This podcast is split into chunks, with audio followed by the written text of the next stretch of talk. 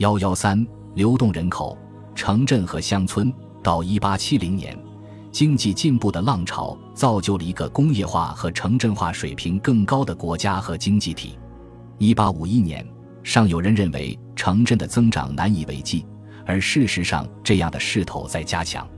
到一九零一年，英格兰和威尔士只有十五的人生活在所谓的农村地区，也就是说，百分之八十的人口已经城市化了。这个比例比任何欧洲国家都要大得多，而且直到二十世纪七十年代，这一比例几乎保持不变。到一九零一年，超过五万居民的城镇有七十四个。伦敦的人口从一八五一年的二百三十万增长到一九一一年的四百五十万。增长最快的不是利物浦和曼彻斯特这样的传统工业革命城市。而是围绕工业中心地带形成的城镇群，如索尔福德等。城市扩张的这些区域，构成了维多利亚时代晚期城市规划理论家帕特里克·盖德斯所称的城市聚集区，一大片工业化和城市化的区域，其中若干城市合并形成一个事实上的非农村单元。到1911年，英国有七个这样的地区，而当时没有一个欧洲国家有超过两个，他们是。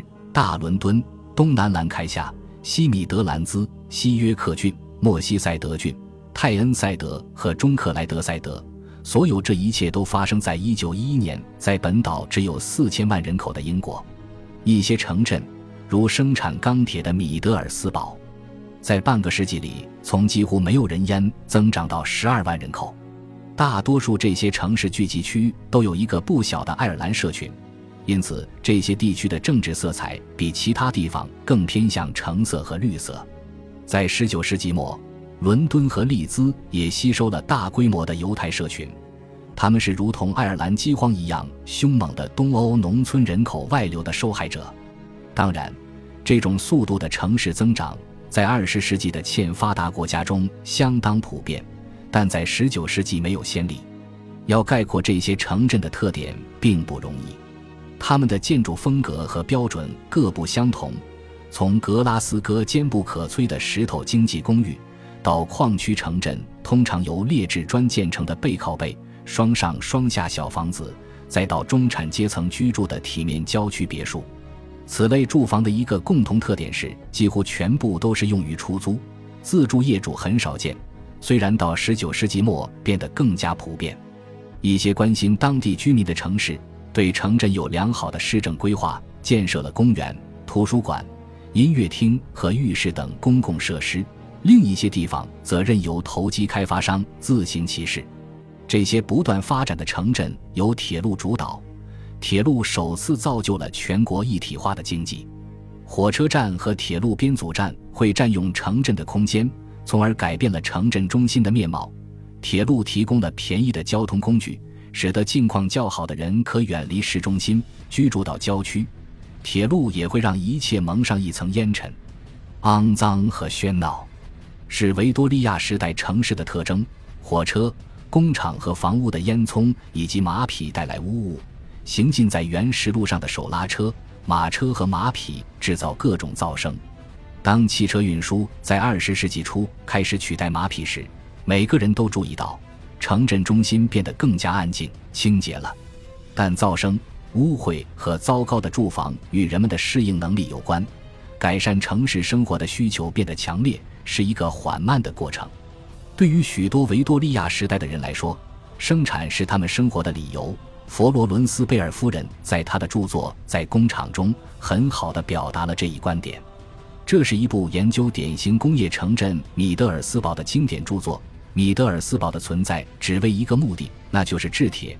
米德尔斯堡没有浪漫的过去，没有堂皇的传统，但是这种飞速的巨大增长赋予了它别样的浪漫和尊严。这是实力的尊严，能够在没有历史基础、没有时间基座的支撑的情况下，凭借其自身纯粹的力量而屹立不倒的尊严。虽然它可能没有古代的魅力和美丽。但没有一座制造业的城镇会缺乏自己独特的趣味和风景。高大的烟囱、粗笨的窑炉和熔炉，透过冬日下午的烟雾隐约显现，犹如城堡的塔楼和尖顶。黄昏和黑夜是观看炼铁城的理想条件，白天是烟云柱，夜晚是火焰柱。在大博览会之后的二十年里，这些城镇的活力转移到了乡村。高级农业从表面上驳斥了自由贸易将对农村造成打击的论点，高级农业还帮助乡村实现现代化，无论是道德上还是物质上。甚至在农村，人们担心传统宗教的延续问题。因为许多人开始不信奉国教，甚至转向唯物主义。精力充沛、积极进取的一代农民赢得了财富，过上了安东尼特罗洛普的巴塞特郡系列小说所描绘的宁静休闲的郡县生活。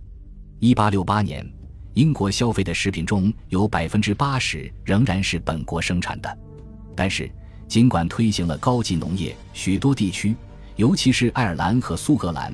仍然严重缺乏资本投入。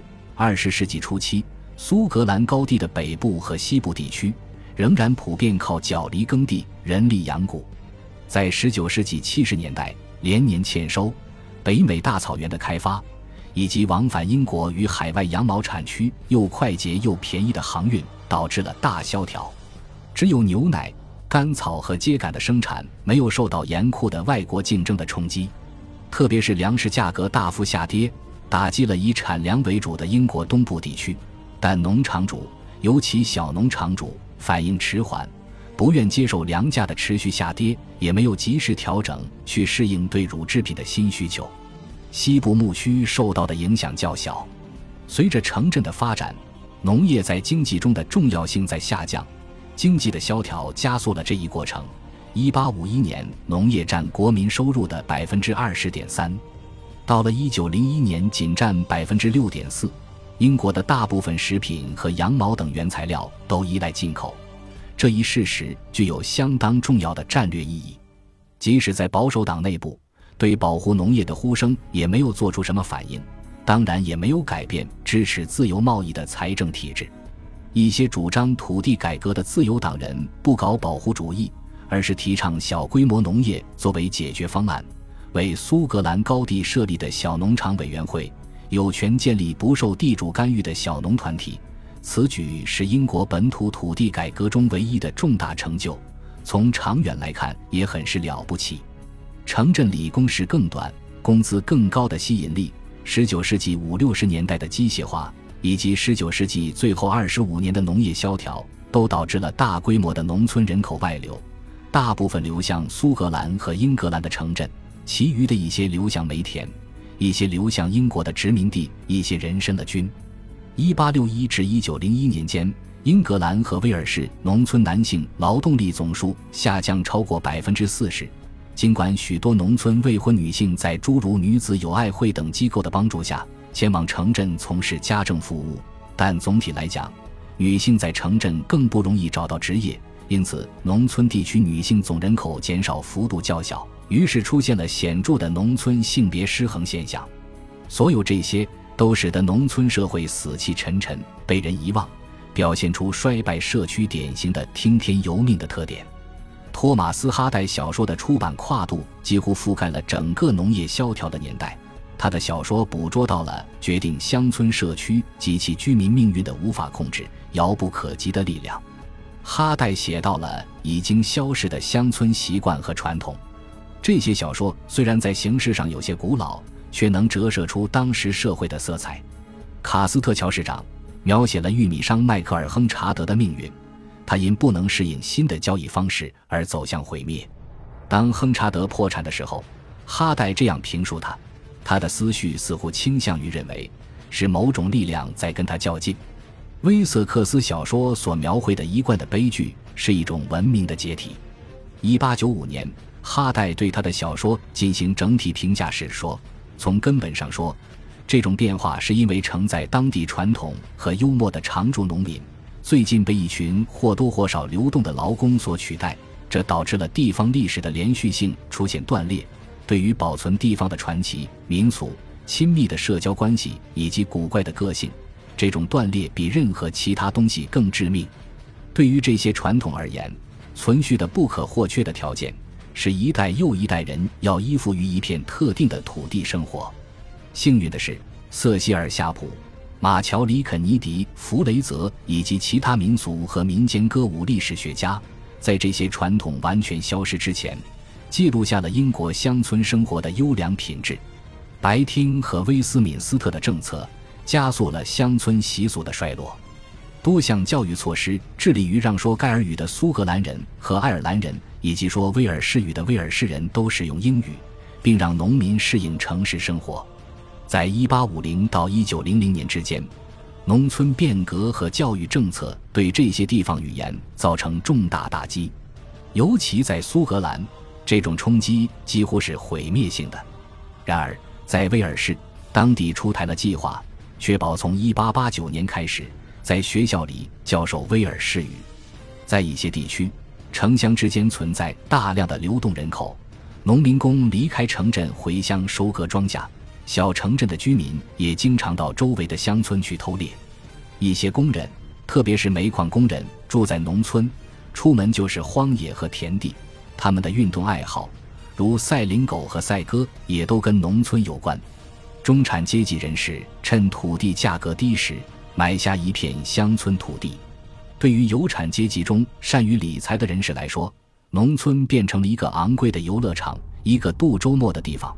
但是对于大城市的许多居民而言，乡村成了一个偏僻甚至是危险的地方，居住着一群充满好奇的人，他们的口音、衣着和举止都很古怪。奥斯卡·王尔德的喜剧《认真的重要性》描绘了大都市人的口气。布莱克奈尔夫人，土地已经不值钱了，也不能给人带来快乐，它给人带来社会地位，却又让人留不住。土地就是这样，杰克。我有一栋乡间别墅，附带一大片土地，估计有一千五百英亩。但是我的真正收入不靠这块地。事实上，我估摸着偷猎的人是唯一能从中获益的人。布莱克奈尔夫人，乡间别墅，我倒希望你有一座城里的房子。像格温朵琳这样天性单纯、完美无缺的女孩，怎么能住到乡下去呢？尽管如此。一个往日幸福农村的形象仍然停留在城镇居民的脑海中，不管是什么阶级，每当他有可能，都住在一个带花园的房子里，也许还租一块菜地。他在城里重建了乡村，却无视痛苦的农村生活的现实。城镇的建筑风格和规划越来越反映人们对乡村的怀旧情绪。当贵格会大企业家吉百利家族在伯恩维勒开展社区建设实验时，当十九世纪末的花园城市运动风起云涌时，这种怀旧情绪达到了顶峰。恭喜你又听完三集，欢迎点赞、留言、关注主播，主页有更多精彩内容。